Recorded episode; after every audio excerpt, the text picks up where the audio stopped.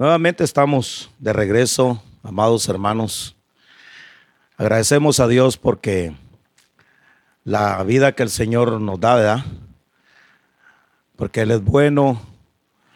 Dios en su misericordia nos ha sostenido toda la semana y ahora nuevamente reunidos para alabar y exaltar el nombre del Señor.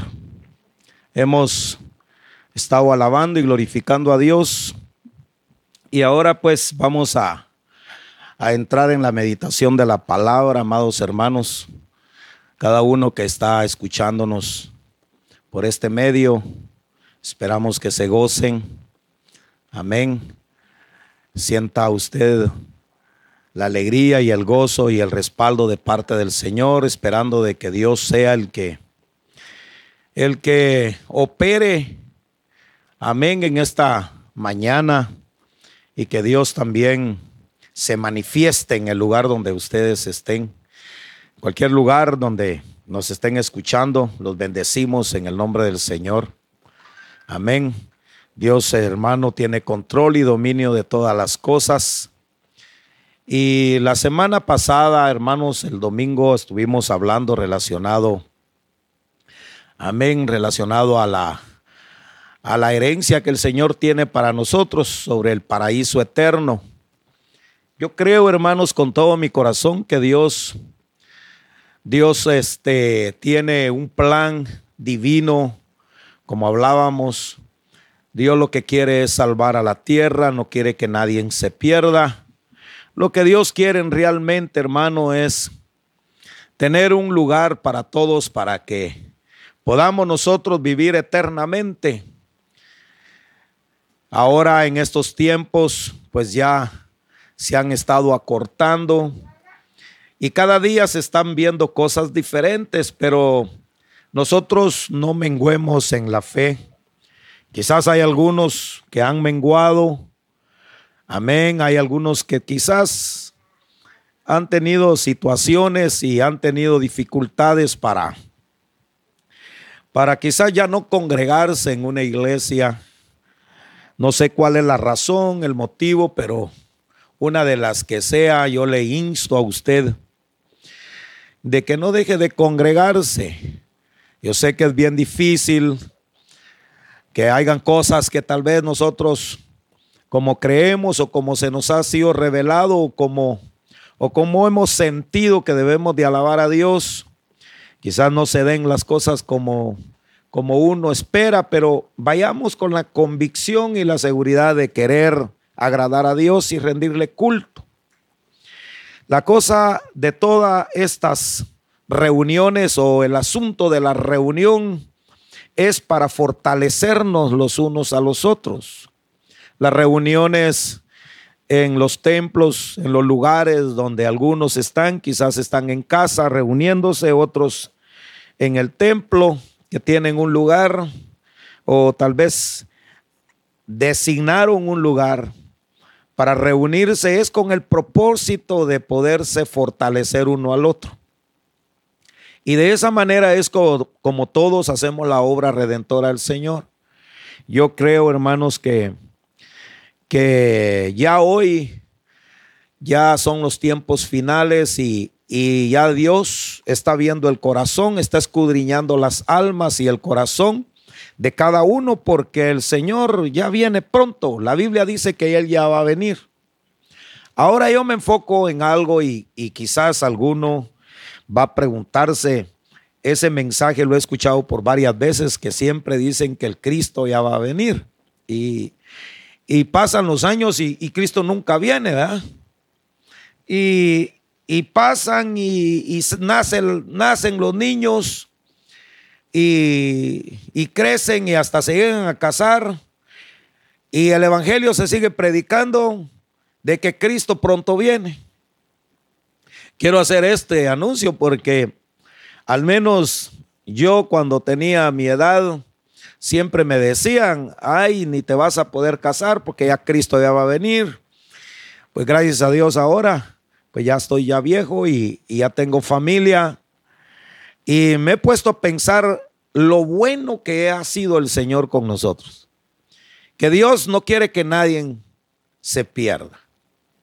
Él, Él, hermanos, quiere que todos se salven y también le quiere dar vida a los que nacen. Pero hay una cosa que sí quiero decirle, hermano. Es esto.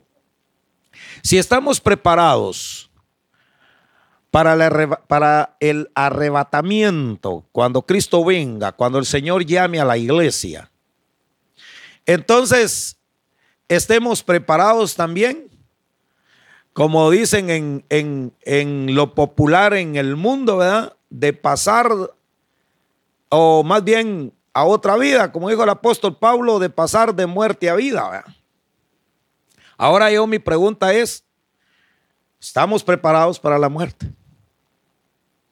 Ya estamos listos porque cuando la muerte te llega, pues ya haz cuenta que ya Cristo ya vino porque no sientes, Ya automáticamente el Señor te está, te está llevando, porque la Biblia establece que los muertos en Cristo resucitarán primero y después será levantada la iglesia. No eh, pensemos en la venida de Cristo, pero de diferentes maneras, en el tiempo que Dios quiere, hasta cuándo es que, que vas a vivir o hasta cuándo es que Dios quiere que vivamos. Pero Dios quiere, un, quiere tener un lugar preparado. Juan capítulo 14, versículo 1 dice que Él va pues a preparar moradas. Pero a mí me impresiona que que él dice, en la casa de mi padre muchas moradas hay, o sea que hay bastante, ¿verdad? Y, y él, y hace una expresión y dice, si no hubiera sido así, yo no os hubiera dicho. Como quien dice, si no tenemos nada ya, pues entonces ni siquiera yo les hubiera dicho. Y él quiere que donde él esté, ahí estemos nosotros. La iglesia, amado hermano, en la tierra está para dar testimonio de Cristo.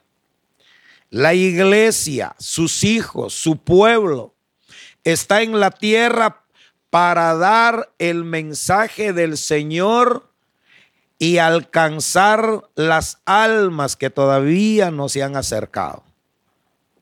A veces uno es un poquito egoísta, ¿verdad?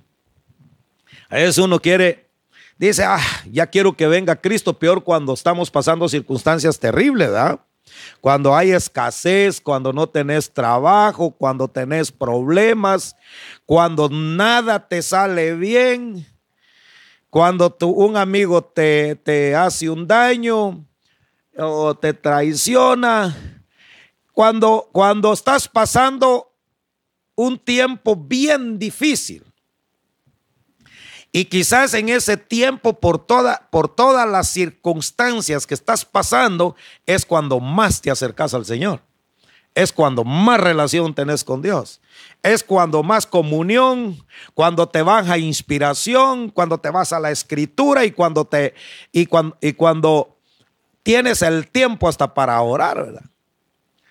Entonces, en ese tiempo de toda la pena, de toda la angustia, toda la tribulación que tienes, hasta, hasta deseas que venga Cristo a ese rato. Y dice, Señor, llévame contigo, porque yo ya estoy listo. Y en realidad, hermano, la fe no debería de menguar. Nosotros tenemos que creer que Cristo viene por nosotros. Eso, hermano, no hay duda. Que nadie, hermano, a usted le logre turbar su corazón para menguar la fe que tiene usted en ser arrebatado. Porque el problema, hermano, de hoy en día, como le dije la semana pasada, es que, que nosotros andamos como creyentes y como cristianos, pero esperanzados, hermano, como a, como a ver qué pasa. Dios tendrá misericordia de mí y Él me va a llevar. Hermano, Dios tiene misericordia de ti. La misericordia está sobre nosotros. Su gracia está sobre nosotros. Es permanente. Esa no viene ni se va. Esa es permanente. Ya está en los aires. su misericordia y su piedad y su gracia ya está sobre la tierra.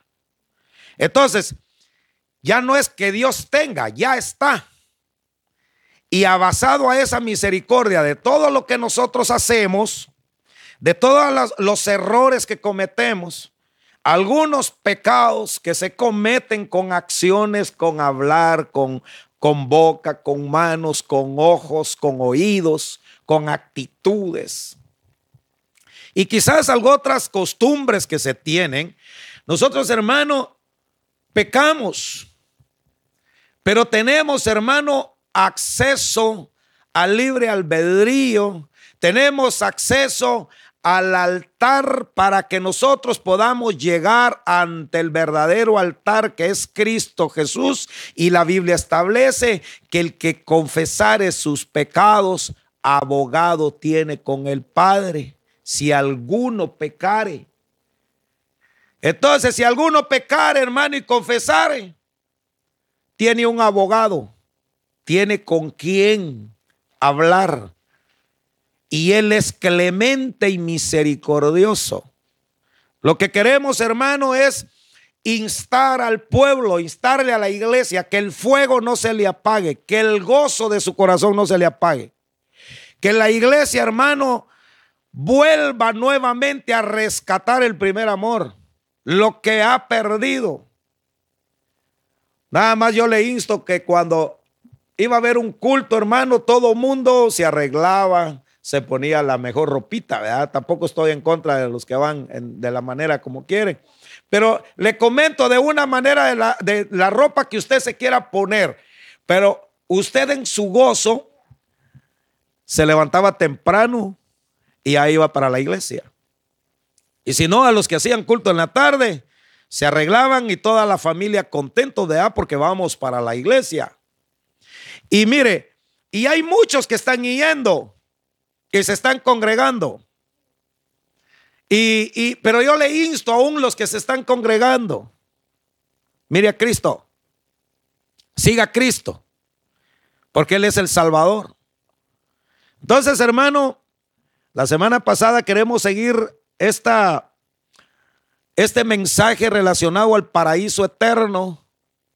Porque hablábamos, hermano, en Juan capítulo 14, donde el Señor dice, pero leámoslo para no, para no caer, eh, para no caer solamente en palabras, sino que con escritura. Es, busque capítulo 14 si tiene Biblia, si no, pues ahora ya hasta los teléfonos tienen. Gloria a Dios. capítulo 14, versículo 1. Dice, no se turbe vuestro corazón. Creéis en Dios, creed también en mí. En la casa de mi padre muchas moradas hay. De otra manera, os lo hubiera dicho. Voy pues a preparar lugar para vosotros. Y si me fuere, yo os aparejaré lugar. Vendré otra vez y os tomaré a mí mismo, para que donde yo estoy, vosotros también estéis. Y sabéis a dónde yo voy y sabéis el camino. Aquí Tomás hace una pregunta en el versículo 4. Cuando Jesús dice, y sabéis a dónde voy y sabéis el camino. Dícele Tomás, Señor, no sabemos a dónde vas. ¿Cómo pues podemos saber el camino? Jesús le dice, yo soy el camino y la verdad y la vida. Nadie viene al Padre si no es por mí. Amén. Entonces, usted puede ver en ese momento de cómo, hermano, el corazón se puede turbar. Porque Tomás, a pesar de que tenía Cristo enfrente, ¿verdad? No lo había conocido como, como el camino. ¿Y a dónde vas, Señor? Si ni siquiera sabemos a dónde vas. Y dice que nosotros sabemos. Imagínese, hermano, tener la fe y la certeza, el lugar a donde nosotros vamos. Entonces, tenemos que, hermano, dimensionar el sacrificio que el Señor hizo en la cruz. Porque Dios, hermano, no fue por gusto a la cruz. Ahora, si vamos a poseer la tierra y estamos en este lugar, el Señor nos ha puesto, hermano, en este lugar para poseer la tierra. Ya tendríamos, ya tendría que ser nuestra la tierra. Por ejemplo, yo siempre me pregunto la belleza que Dios tiene, por ejemplo, en la tierra, todo lo que Él hizo. Y hablo de, de, hablo pues de todos lo que es la naturaleza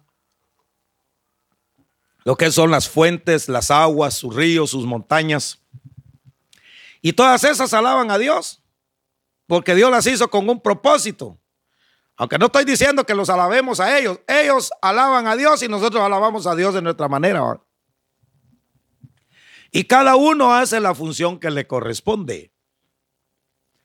Pero cuando Dios te da la tierra, hermano, cuando te la da por heredad, tienes bendición, tienes abundancia.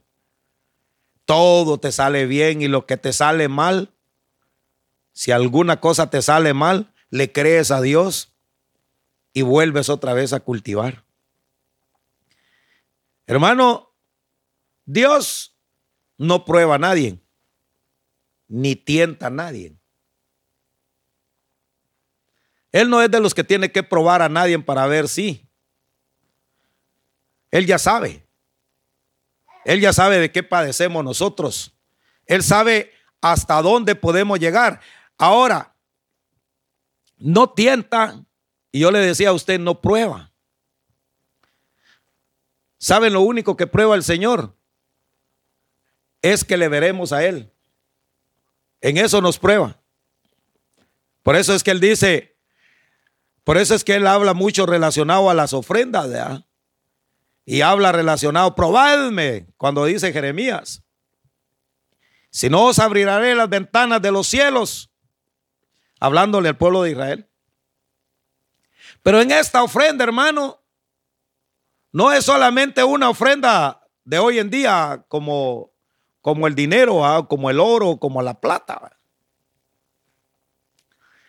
Esta ofrenda, hermano, es una ofrenda donde se cultivaba, donde, donde los campesinos y el pueblo tenía sus tierras, sus ovejas, sus animales, y siempre le daban al Señor lo mejor, ¿verdad?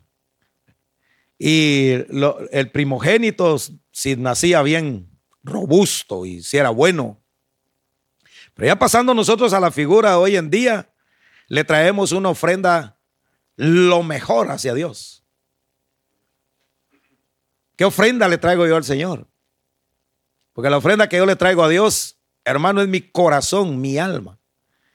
Es mi, deseo de, de alabarle, de exaltar su santo nombre. Entonces, hermano, venir con un corazón contrito y humillado. Y venir, hermano, dispuesto ellos le decían en la primera parte del, del reino eterno, la semana pasada, de que Dios ya había llevado, el Señor ya había llevado nuestras penas, nuestras cargas, todas nuestras culpas fueron pagadas. Y hizo, Él ya hizo, le decía yo a usted, el cheque pero ese cheque, hermano, ahí sí que no se hace efectivo hasta que es cobrado. ¿ah? Porque el cheque, hermano, se hace. Lo estoy hablando para que nos entendamos, ¿verdad? El cheque se hace, pero es efectivo hasta que alguien llega a cobrarlo. El Señor, Él ya pagó. Pero lo que pasa es que todavía no se ha cobrado en algunos. ¿eh? El, el sacrificio ya fue hecho. Porque él ya no va a morir otra vez, no va a morir dos veces. Entonces, Solo falta nada más que nosotros digamos, ya está pagado, está cobrado. El problema es que nosotros no nos atrevemos a que nos cobren. Amén. Ya está pagado. ¿Y qué es lo que nos van a cobrar? Quizás algunas circunstancias que tenemos en nuestras vidas. Pero, pero eso que nos cobran, hay un lugar a la puerta, al altar, para que lo llevemos. Y al llevarlo, está cobrado. Mientras tanto, no hay todavía, hermano, oportunidad. Es que, es que esto es diferente, fíjese, hermano. Por ejemplo, por ejemplo, el quien hizo el, el quien hizo el sacrificio, lo hizo para que le crean en el sacrificio que él ya pagó. Y en realidad, hermano, ya está cobrado. El problema es que nosotros no hemos creído que ya está cobrado. Porque a él ya lo pagó. Entonces el Señor, hermano, nos quiere llevar a la vida eterna, pero también para poseer la vida eterna, para poder poseer el paraíso eterno, no vamos a entrar con este cuerpo. Vamos a ser transformados. Y para eso, hermano, es necesario hacer, hermano, no unos sacrificios, sino que hacer ofrendas de gracia y de misericordia, de amor y de agradecimiento a Dios. ¿Cuál es tu ofrenda de hoy en día? Tu ofrenda es venir a darle gracias al Señor, no solo en la mañana cuando te levantaste y dijiste gracias Señor, agradecerle a Él. Además, tu ofrenda es venir a rendirle culto y homenaje a Dios. Pero noten el principio, en el principio cómo los hombres hermanos pagaban el precio del pecado. Ahí sí que pobre corderito, ¿verdad? Que los sacrificaban y los mataban. Imagínese, hermano, hoy en día de todos los pecados que se comete con este montón, con este mundo de gente en las iglesias, culpándose uno al otro. Imagínese, hermano, todos en fila, 200, 200 hermanos para el templo en línea, para sacrificar al cordero. Y, en el Apocalipsis, hermano, ah, en el, en, en el Apocalipsis habla sobre el verdadero cordero que es Cristo. Amén. Pero hermano, los sacrificios desde que vino Cristo fueron anulados. Pero quedó el Cordero de Dios que quita el pecado. Ahora, hay que tener cuidado, hay que tener cuidado con las ofrendas. yo le decía a usted, hermano, relacionado de cómo Dios ha, ha venido queriendo salvar al ser humano y querer hacer un lugar eterno donde todos vivamos eternamente sin tener, hermano, ninguna preocupación y vivir, hermano, eternamente. Ahí sí que no vamos a estar preocupados por la renta ni porque nos van a venir a cobrar, que no tenés trabajo, que no tenés una profesión. A ver si consigo trabajo ahora. O que te esté llamando tu esposa diciendo, mira, no me has mandado el gasto o que tú estés preocupado. Ahí, hermano, ya no va a haber esa pena, ya no va a haber esa tribulación, ¿verdad?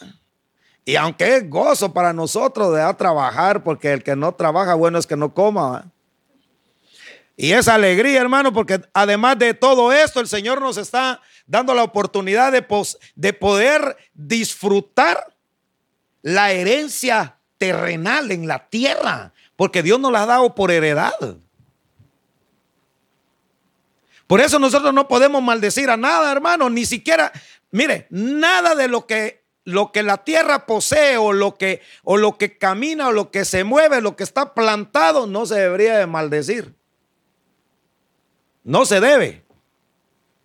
Ni se debe hacer. Porque esos son es el producto, hermano, de lo que Dios estableció para sentir, hermano, el lugar que Dios te da y que lo sientas que te lo ha dado como herencia. Ah, hermano, mire, usted se ha dado cuenta, hermano, que cuando, que, que, que cuando uno siembra una, algo, hay gente que, la tierra la tiene por heredad, fíjese. Mire, siembra una planta si está sembrando la plantita, le habla a la planta y le dice, pegate, mamita, mira, ya sos fuerte, que no sé qué, le está echando su tierrita, sale en la mañana a ver sus flores, sus rosas, y le llega a tirar agua, platica con ella. Amén. Y hermano, gloria a Dios. Entonces, hermano, cuando, cuando el hombre, hermano, le dieron la tierra por heredad, tiene, hermano, bendición en la tierra. Es más, ni amargado anda.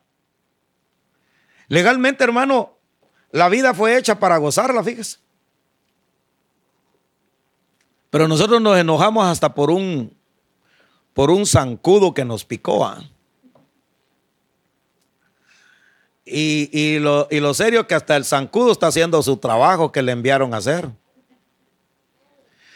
Porque ¿sabe qué?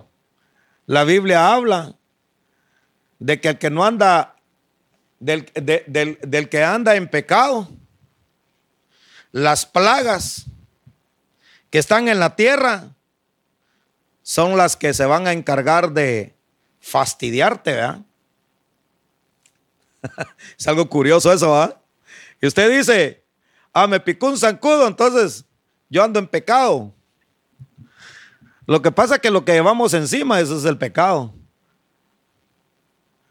Y, y, y, fastidian lo de afuera, pero lo de adentro no lo pueden fastidiar, no lo pueden eliminar.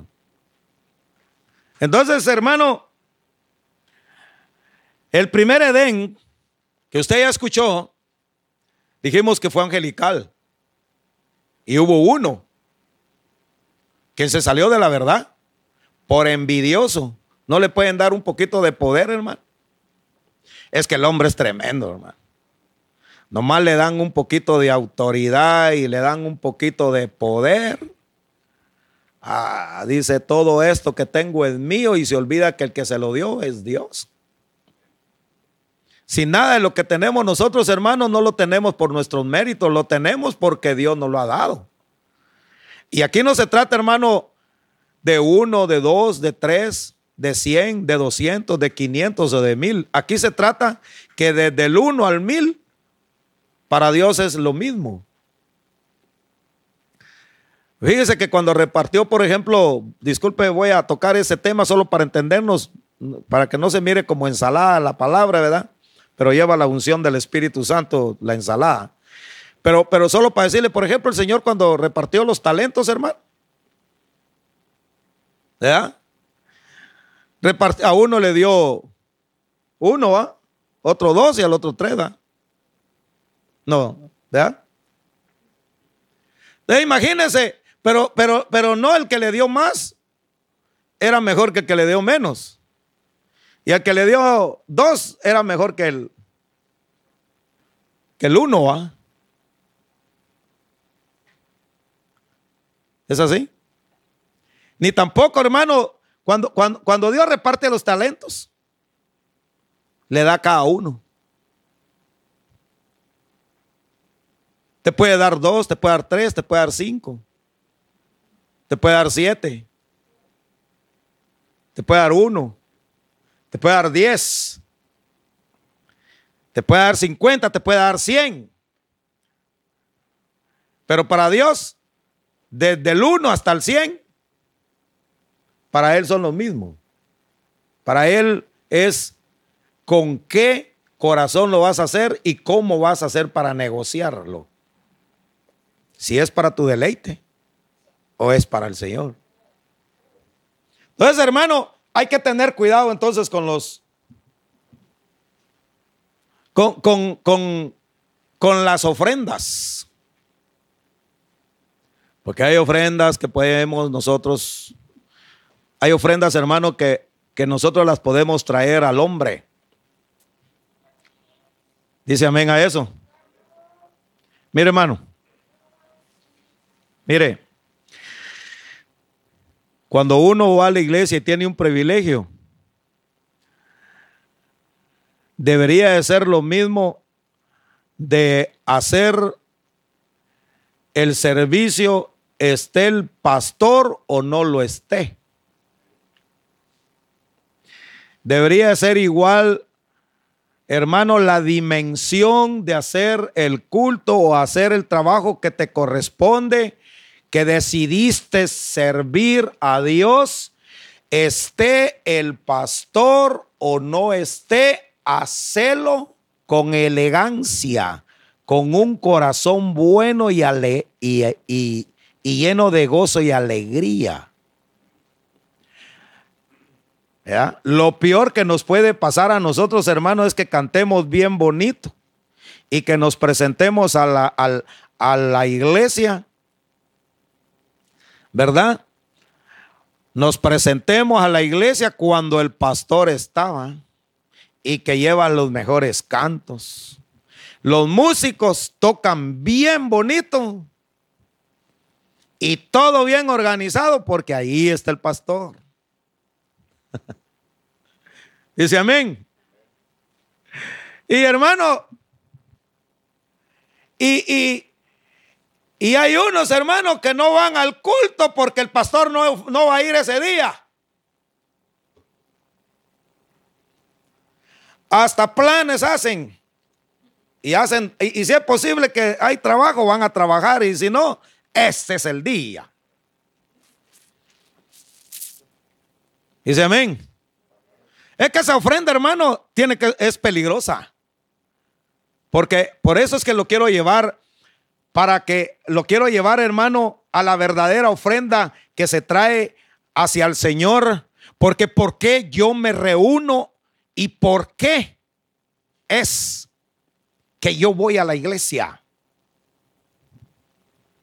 Pero eso no estoy diciendo yo de que te quedes en tu casa. Peor sería, que que no, no voy a usar la palabra peor. Mejor sería que vayas, pues.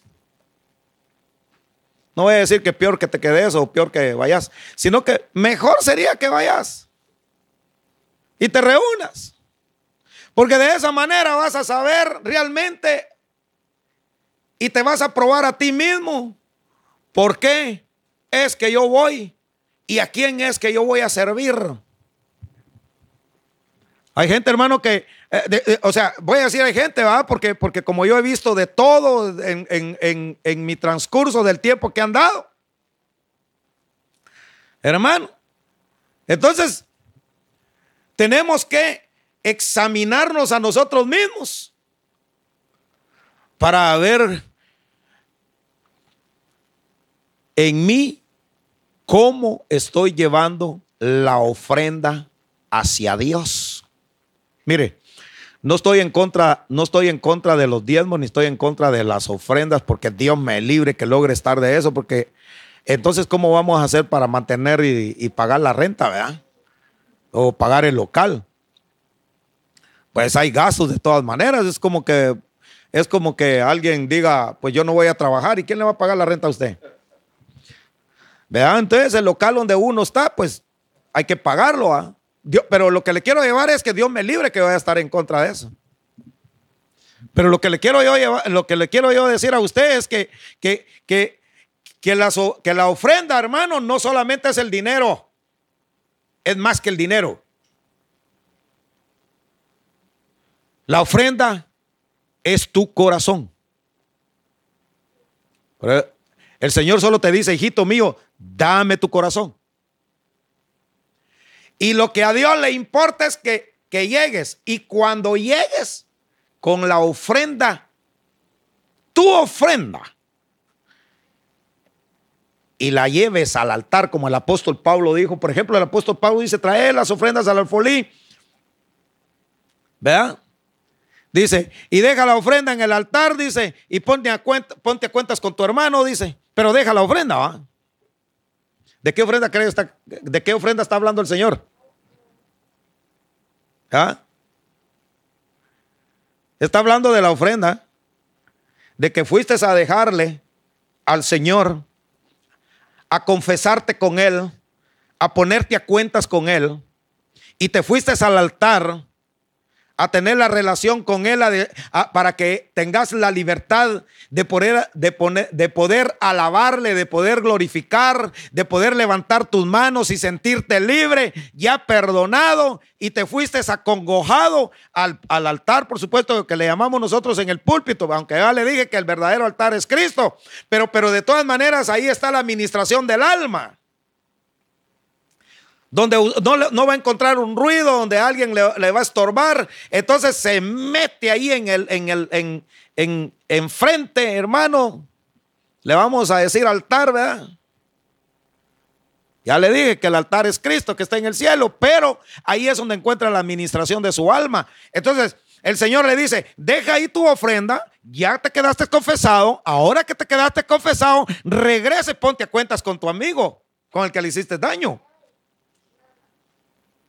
Qué bueno sería, hermano, qué bueno sería, hermano, de que, de que fuera dinero, hasta por correo lo mandara, ¿va?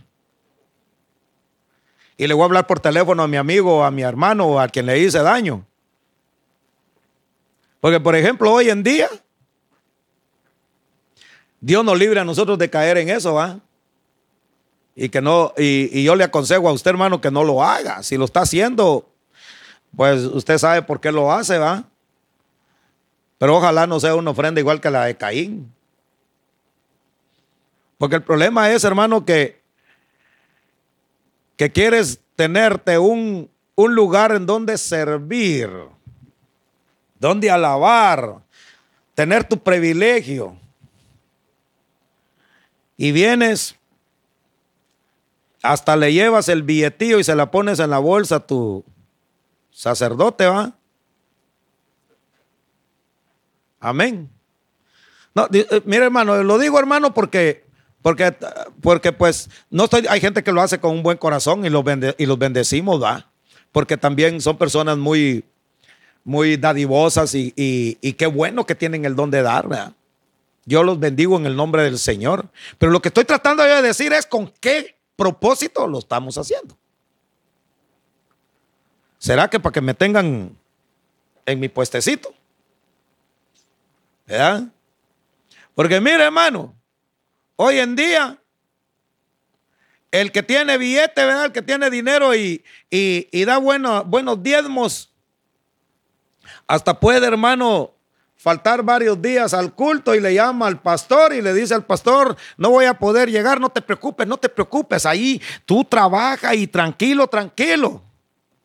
Es que tengo compromiso, pastor. Yo tengo una reunión, fíjese, y, tengo que cerrar un negocio. Que Dios te ayude y te bendiga tu negocio. Aleluya, Dios quiere que sea prosperado. Amén.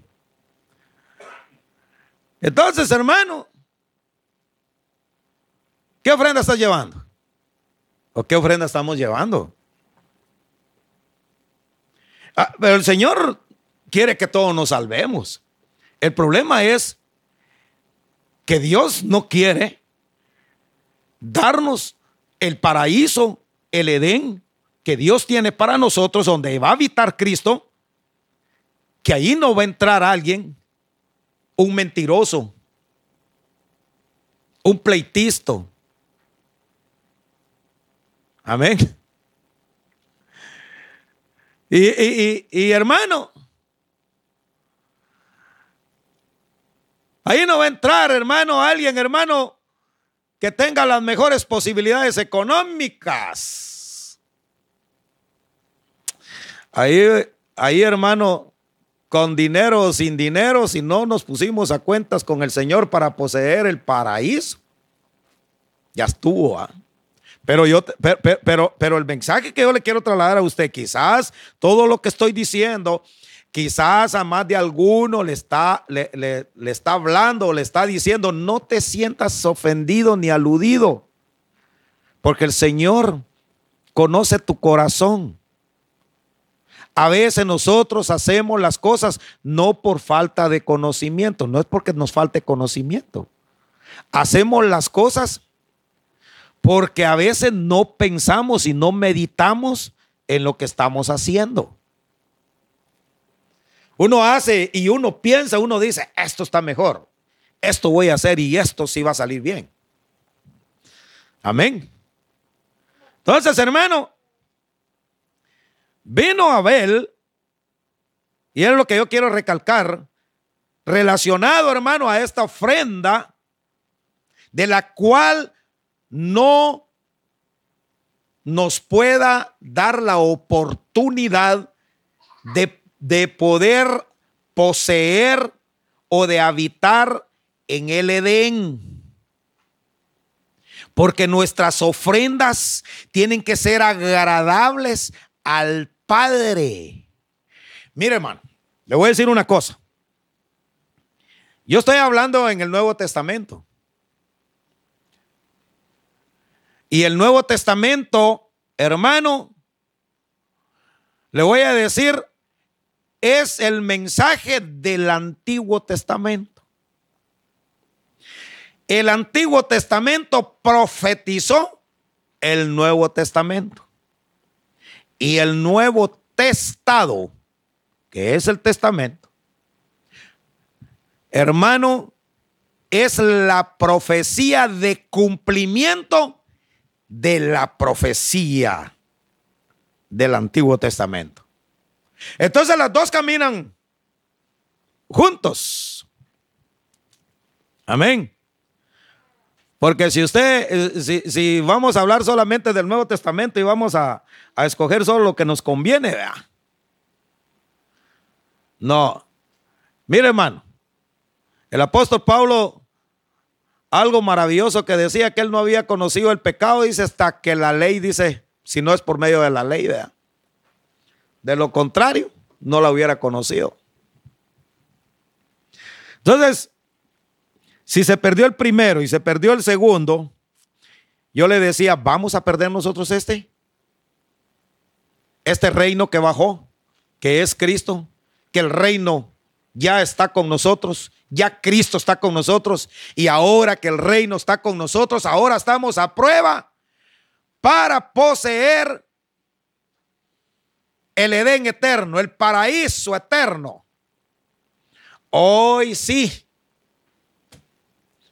no va a haber falla. ¿Sabe por qué?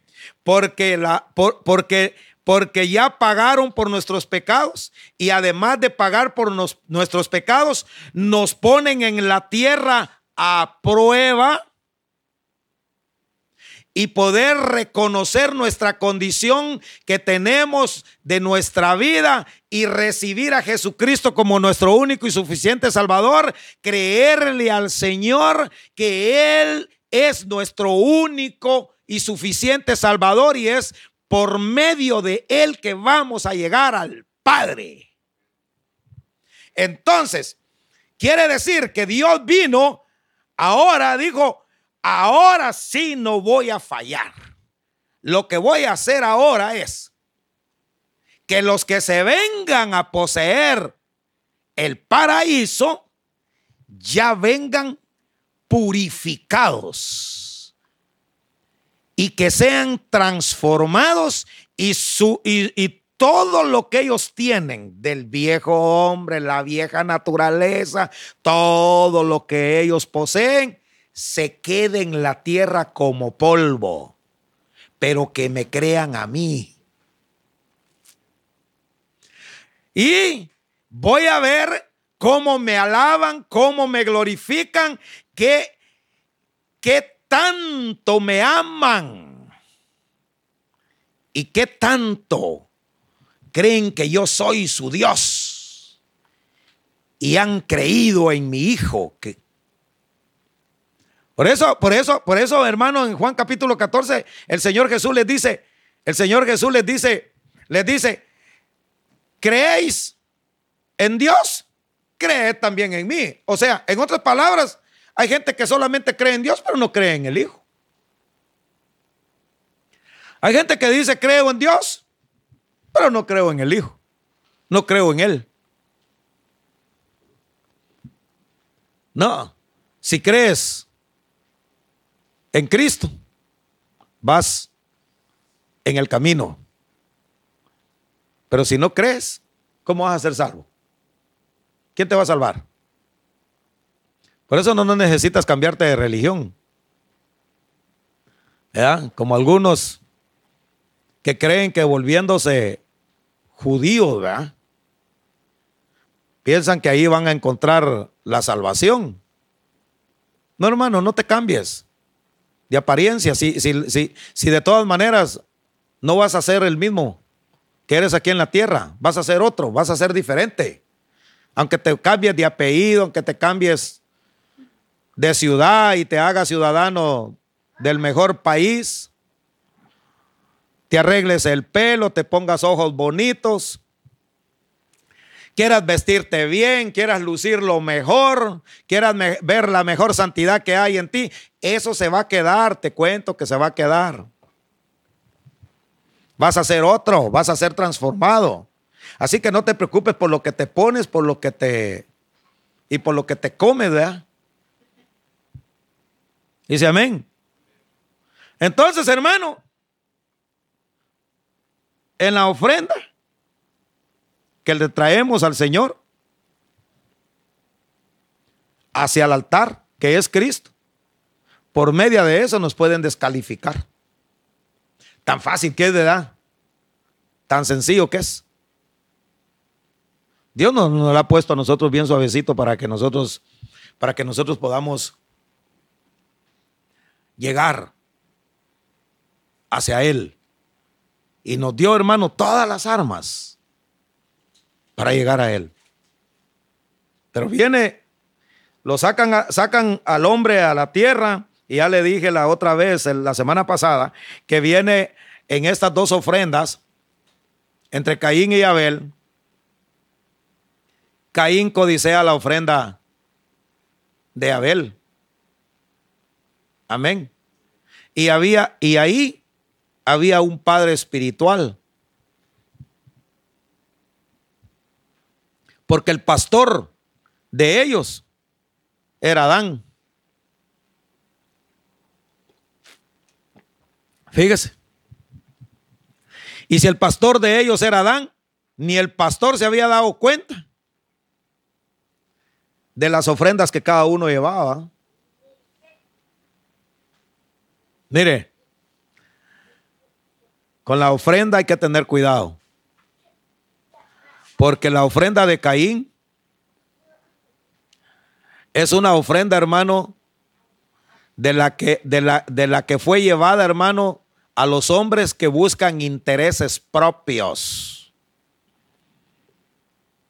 que solamente se miran para ellos, pero no miran lo que Dios quiere. Pero, pero le estoy diciendo en el sentido de la ofrenda hacia el Señor, ¿ok?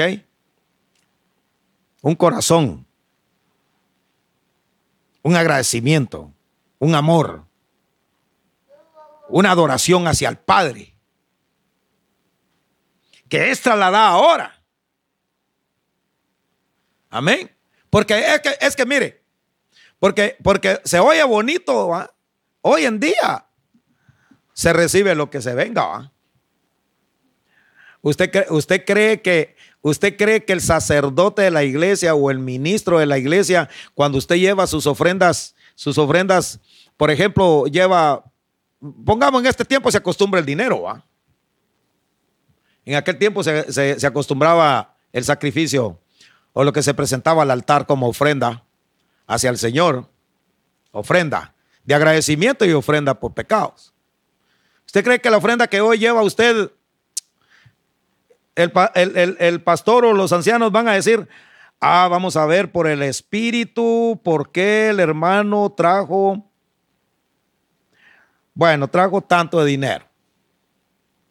Ah, esta ofrenda es esta ofrenda esta ofrenda está codiciando la ofrenda de Julano de tal. A este lo vamos a, disciplinar y lo vamos a sacar. Porque esta ofrenda de este hermano que dio, vamos a poner, que dio 500 dólares de ofrenda. Y este hermano que dio mil dólares de ofrenda a este de 500. Vamos a ver.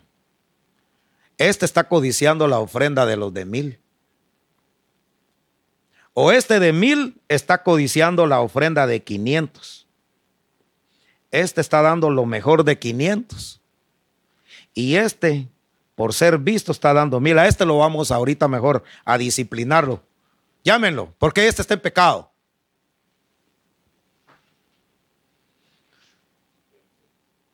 ¿Será que hacen eso? ¿Va que no hacemos eso? Dios te bendiga, hermano, por los 500, que Dios te multiplique tu dinero. Dios te bendiga, hermano. El que más da, más le, es dado, y el que menos da, pues menos le será dado. Disculpe que lo diga, hermano. Hay que saber interpretar la palabra. Porque la ofrenda no es para el hombre, la ofrenda es para el Padre. Es para el Señor.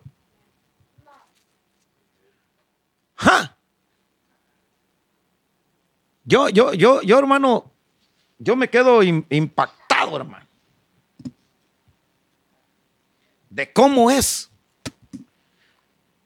De que hay hombres que predican el evangelio de Jesucristo, hermano.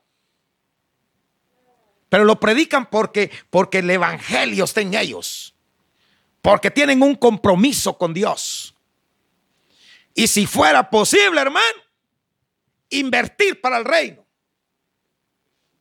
Y que cada uno invierta para el reino de los cielos conforme se haya examinado a sí mismo que quiera agradar a Dios. Que lo que usted traiga lo traiga para agradar a Dios, no para que me agrade a mí. Por eso, mire, disculpe que lo diga por, por, por, por, por video. ¿ah? Yo por eso no estoy muy de acuerdo, fíjese hermano, con eso de que se llenen, se llene un sobrecito, hermano, y, se ponga ahí el nombre de Julano, diezmo tanto, diezmo dio tanto, la fecha y todo. Mire, yo no estoy de acuerdo con eso, ¿sabe por qué? Porque uno es tan débil, hermano, y tan hablador, y tan sentimental, y tan lleno de prejuicios Amén. Que hasta le lleva uno el orden al quien da y sabe del salario que el otro tiene y cuando te da menos, ya lo juzgas. Para mí, el diezmo y la ofrenda no debería echarse en ningún sobre porque eso es para Dios debería llevarse al alfolí, debería haber enfrente, hermano, solamente un, un alfolí, hermano, donde se hace. Y es más, la gente que llega desde que entra a la iglesia debería de llegar, ir a dejar su ofrenda si quiere, ya sea en el principio, ya sea en medio, o sea al final. Pero que le nazca del corazón y que, y, que, y, que, y que con el corazón se lo dé al Señor porque, porque lo que usted le da a Dios en secreto, así es como Dios se va a manifestar. Por eso Dios no comparte, hermano, con aquellos que hacen cultos en las esquinas de las calles y sus oraciones para ser vistos. Porque Él, hermano, te dice, entra a tu aposento, cierra las puertas y las ventanas y ora en secreto para que yo entonces en secreto te pueda bendecir y hacerlo público. ¿Sí, amén? De yo por eso, hermano. hay que tener cuidado con estas ofrendas. Porque por medio de esas te vas a condenar.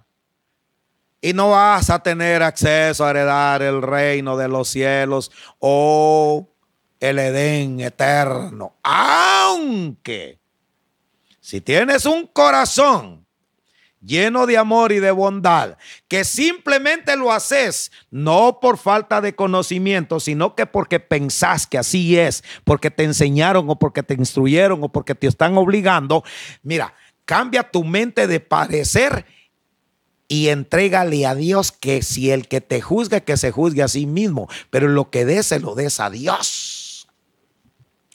Mira, hermano, cuando yo le creo a Dios, mire, yo no estoy esperanzado que, que, que quien tiene un buen salario y quien no tiene, y quien trabaja y quien no tiene. Cuando yo le creo a Dios, Dios me va a bendecir. Y como yo le creo a Dios, si tengo las posibilidades, aún con mi trabajo y con mi dinero, abro el local y ahí le rindo culto a Dios. Porque no necesito depender de nadie. Porque yo le llevo la ofrenda al Señor. Y que sea Dios el que escudriñe mi corazón. Y si me quiere bendecir, que me bendiga. Y que envíe la bendición pero que también sea cuidadoso para no codiciar la ofrenda de otro. Por eso disculpe que le diga, amado hermano. La iglesia debería de tener, hermano, lo propio suyo debería de invertir en el templo, debería tener todas las cosas, sus propias sillas, debería, debería tener su propio equipo, debería tener su propio sonido. Para eso son las ofrendas. Dice amén. Esto, esto, mire hermano, todo lo que entra al templo, lo primero que, se tiene que utilizar de lo que entra al templo es para el beneficio de lo que necesita el templo, para que nosotros tengamos un lugar en donde reunirnos. Primero la casa y después de la casa. Que Dios si quiere que me bendiga y si no, seguí echando machete, cortando leña, seguí manejando, seguí matando vacas en el rastro. Amén. Seguí haciendo construcción, seguí pintando, aunque seas pastor. Porque Dios así quiere. Hermano, la palabra me está llevando y, tengo, y, yo lo digo, hermano, porque mire, es que el Dios que tenemos nosotros es maravilloso, hermano. Todos tenemos acceso a llegar a su santo templo. Y Dios es misericordioso. La gente te juzga por lo que tú haces, cómo caminas, cómo miran, qué es lo que haces, cómo hablaste. ¿Qué santidad tienes?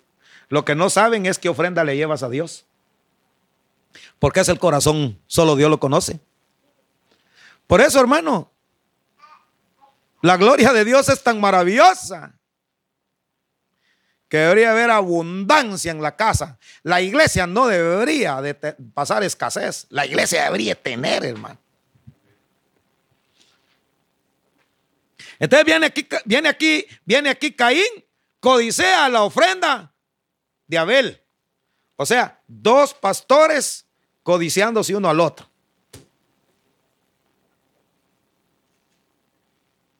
Dice amén a eso. ¿Y qué ofrenda puede puedes llevar tú? Ja. Yo no quise decir esto la semana pasada, por eso hice la segunda parte. Pero sentí que el Señor me habló por medio de un hermano, platicando con él y me dijo, de él me dijo. Que hay algo más profundo, ley. que tú como ministro del Señor, que tú como servidor de Dios, que tú que estás sirviendo en el templo, le estés codiciando la ofrenda a otro, no te lo van a ver de agrado. Porque al mismo Dios servimos y al mismo Dios adoramos. Y todo lo que hacemos es para Él. El trabajo que yo hago, lo hago para agradar a Dios. El trabajo que Dios me da y para servir en Él eh, y a Él, hermano, es para agradar al Padre. Y yo me alegro, hermano, que mi compañero, que mi amigo, que mi hermano tenga no solo palabra, sino que también que Dios le dé y que le esté dando prosperidad y que esté saliendo acá. Y si viene, hermano, yo voy a Él y Él viene a mí. Y si Dios me bendice en grande a mí, le abro la puerta y le digo, ven y compartamos juntos. Porque Dios quiere recibir una ofrenda agradable. Y yo tengo que tener cuidado de no llevar la de Caín para no envidiar. Y el orgullo, la envidia lo mató. ¿Sabe qué es eso? El hambre. Porque el ser humano, hermano, cuando mira, siente que se le va a quitar todo. Mire, hermano, yo me quedo asombrado en el principio, hermano, las iglesias cristianas evangélicas, hermano, cómo alababan al Señor antes. Qué lindo, qué hermoso, cómo adoraban, hermano. Mire, una iglesia estaba aquí enfrente y el otro estaba allá, porque cuando en, en mi tierra, hermano, allá donde estábamos nosotros, yo era presbiteriano en ese tiempo, o sea, de la iglesia centroamericana, y estaba la iglesia El Príncipe de Paz, hermano. Y mira, hermano, en el camino nos cruzamos. Unos iban para la, la, iglesia, nosotros íbamos para la iglesia centroamericana, hermano, y, y, los del Príncipe de Paz venían para su iglesia, ¿va? Y en el camino nos encontramos porque andábamos en bicicleta. Unos iban, otros venían. Dios le bendiga, hermano, y se goza mucho. Amén, hermano, Dios le bendiga. Todos bendiciéndonos sin codiciarnos las ofrendas. El pastor de Príncipe de Paz invitaba al pastor de la iglesia centroamericana a predicar. El de la centroamericana predicaba al otro allá. Y nosotros los jóvenes invitábamos a los jóvenes de la iglesia. El príncipe llegaban a, la centroamericana, nomás que ahí nos salmeaban, va, y aquellos estaban que querían salmear. y, de repente empezamos a cantar un canto rápido y empezaron los, hermanos de Príncipe de Paz a aplaudir. Y todos nosotros sin aplaudir con los brazos cruzados porque nosotros no aplaudíamos. Y cuando llegábamos y nos invitaban los de hermanos del príncipe, hermano, allá nosotros no aplaudíamos y ellos hasta brincando y danzando con su libertad, pero no los juzgábamos. Ni codiciábamos sus ofrendas. Eso quiere Dios, no codiciéis la ofrenda de tu hermano traerla con un corazón lleno de amor hacia el Padre. Porque dependiendo cómo traigas la ofrenda al altar y se le ves a Dios, así es como vamos a poseer el Edén eterno. Y me gustaría llevarlo al, Apocalipsis, porque, porque ahí, ahí nos dice, creo, es Apocalipsis capítulo 20. Déjenme ver. Voy a leer en, este, en esta internacional, me gusta. Esta Biblia internacional. Ya, ya es el último, hermano, y nos vamos. ¿Cuánto llevamos, hermano Calitos? ¿Ah? No, entonces ahorita terminamos. Disculpen, hermanos. Es mucho ya. Gloria a Dios. Mire, capítulo 21.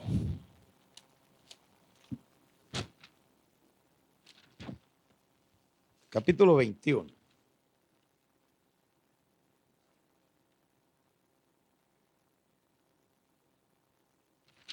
Quiero ver.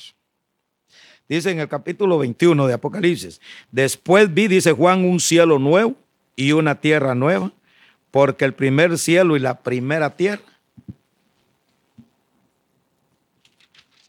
Porque el primer cielo y la primera tierra habían dejado de existir.